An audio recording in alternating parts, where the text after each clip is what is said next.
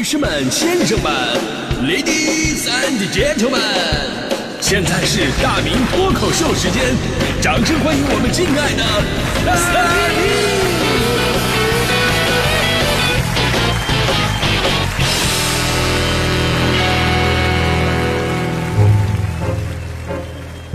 明！好，欢迎各位来到今天的大明脱口秀，我是大明。哎，奥运会马上就要来了嘛，今年的东京奥运会啊，真心举办不易啊，所以说咱们希望运动健儿们都能再创佳绩吧。而作为竞技体育啊，那肯定是有输有赢啊。但是你要说咱们中国代表团那最手拿把掐的项目到底是什么呢？我估计很多朋友第一时间都会说乒乓球，因为中国只有两种球，不用比你就知道结果，一个是乒乓球，另外一个就是足球。一个是谁都打不过，一个是谁都打不过，这真的是一个哲学问题。说到乒乓球呢，我相信收音机前的高手有很多，我不知道朋友们有怎样的履历啊。反正我的回忆啊还是挺深刻的。呃，那一年的那年我还小，我还不大呢啊，我上上上应该是上大学，我参加省运会啊。那年我在乒乓球的决赛当中，我是受的伤嘛，人生第一次受伤啊，乒乓球决赛。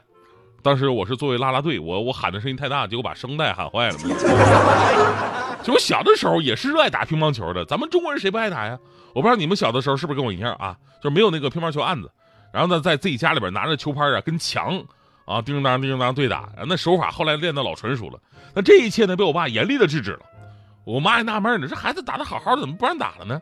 我爸表情非常正义的说。这个声音实在是太大了，骚扰邻居休息，这是不礼貌的行为呀！啊，实际上只有我知道真正的原因。就那天我在桌子底下捡球的时候，我发现了我老爸在桌子底下藏的几百块私房钱，那家伙还拿那个透明胶贴着呢。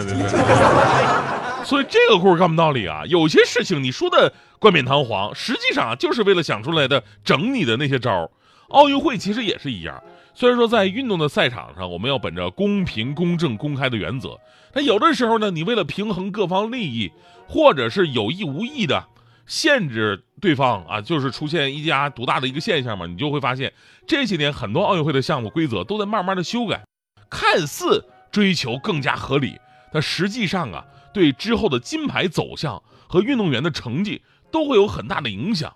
你比方说今年东京奥运会就修改了很多比赛的规则啊，比方说举重。举重最新的规定呢，是一个级别一个国家当中只能派一个选手参加。举重我们都知道啊，中国的一个强势项目，一个级别上我们最起码可以派出夺金的双保险。但这个规则一出吧，就没有双保险的说法了，就一个人参加呀。所以说，如果你发挥失常了，就等于丢了这个项目，这也算是一个争议吧。所以，我我所以我看完以后我就特别不服，我就纳闷了，那么多项目应该修改，怎么就改举重啊？当年菲尔普斯游泳得了八枚金牌。啊，得了八枚金，一个人得了八枚金牌啊！我觉得游泳也应该改改啊！你这分的太细了，什么蛙泳、仰泳、蝶泳、自由泳，一百、二百、四百、一千五，太细了，有必要吗？你要真这么分的话，咱们乒乓球是不是也能改改？呃，不仅分为男单、女单、男团、女团、混双，还可以继续细分，什么直板比赛、横板比赛，对吧？直板双打比赛、直板单打比赛、直板横板双混双，对吧？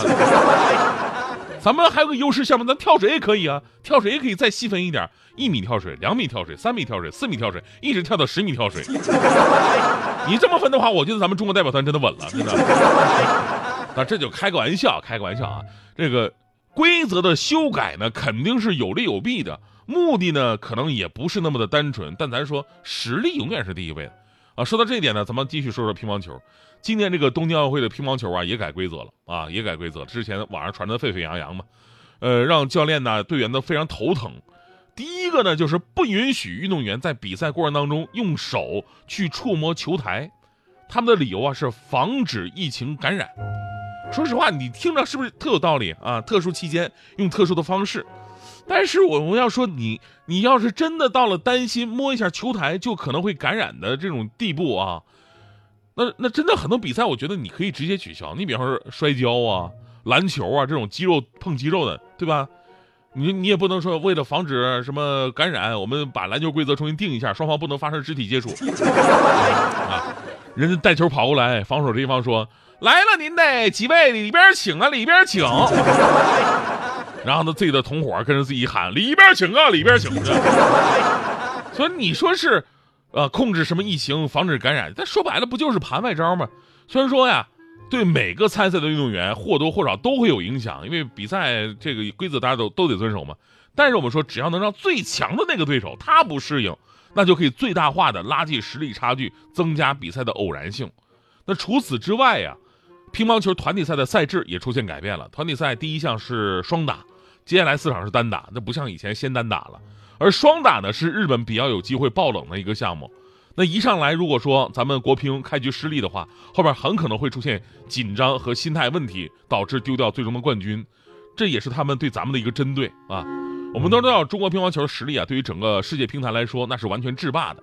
呃，曾经有个段子嘛，这段子这么说：说一个外国记者采访咱们中国乒乓球运动员，说啊，恭喜你拿了世界冠军，达到世界顶峰，以后你有什么目标和打算呢？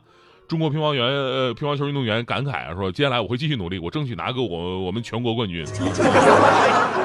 没错，世界最高水平的乒乓球比赛就是中国乒乓球国家队的队内练习赛。所以其实你会发现啊，这些年来国际乒联用规则是有意无意的限制着中国队，他也不是一次两次了。咱不能说哎呀就是刻意打压咱们，但实际效果是对我们的打压是最明显的。比方说，在二零零二年之前，乒乓球的规则是五局三胜五局三胜制，每局的比分是二十一分。二十一分的好处在于什么呢？就是能够避免很多冷门的出现，因为二十一分的比赛比赛很长，能让选手们不断的寻找进攻的状态、感觉手感。因为很多高手啊，他是慢热型的，必须打过几个球之后才能慢慢找到感觉。中国队呢，就有很多的队员在这样的赛制之下完成了逆转取胜。呃，为了呢增大这个比赛的不确定性，后来呢。呃，国际乒联在两千年正式提出改革了，将赛制改为七局四胜制，而且每局的比分就是现在的十一分。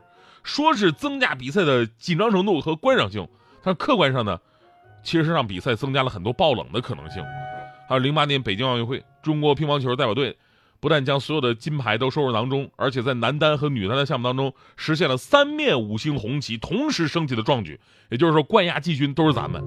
于是之后又出来了一条限制参赛人数的新规则，将单打的人数限制为每个国家能出两名队员，只能出两名，你就永远不可能出现一个国家对所有奖牌的一个大包大揽了。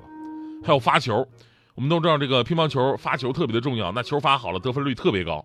那咱很多老祖宗的智慧啊，在发球这一块儿，我跟你说体现的淋漓尽致。所谓兵者诡道也，多少次咱们的这个中国选手的诡异的发球啊，变幻莫测，遮挡发球嘛，直接把对手心态给打崩了啊！对手什么摔拍子的、骂人的、气哭气笑的都有。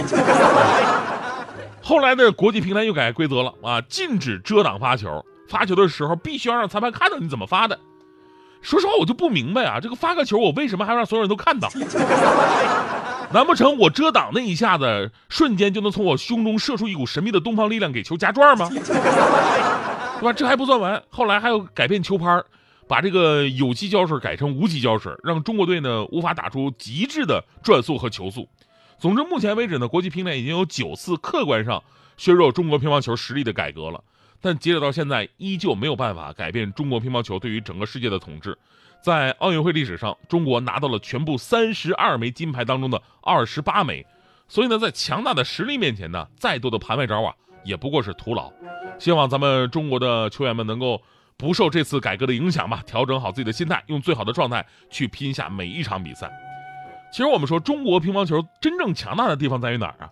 其实中国乒乓球最强大的不在于我们这支。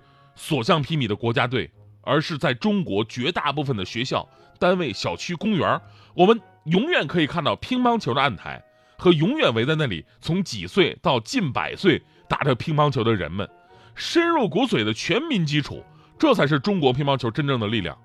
说到这儿，我最后说一句，在中国乒乓球普及到什么地步了呢？你就这么说吧，当年我大学毕业的时候，我第一次参加一个单位的面试，我就看见那家单位有一排乒乓球桌。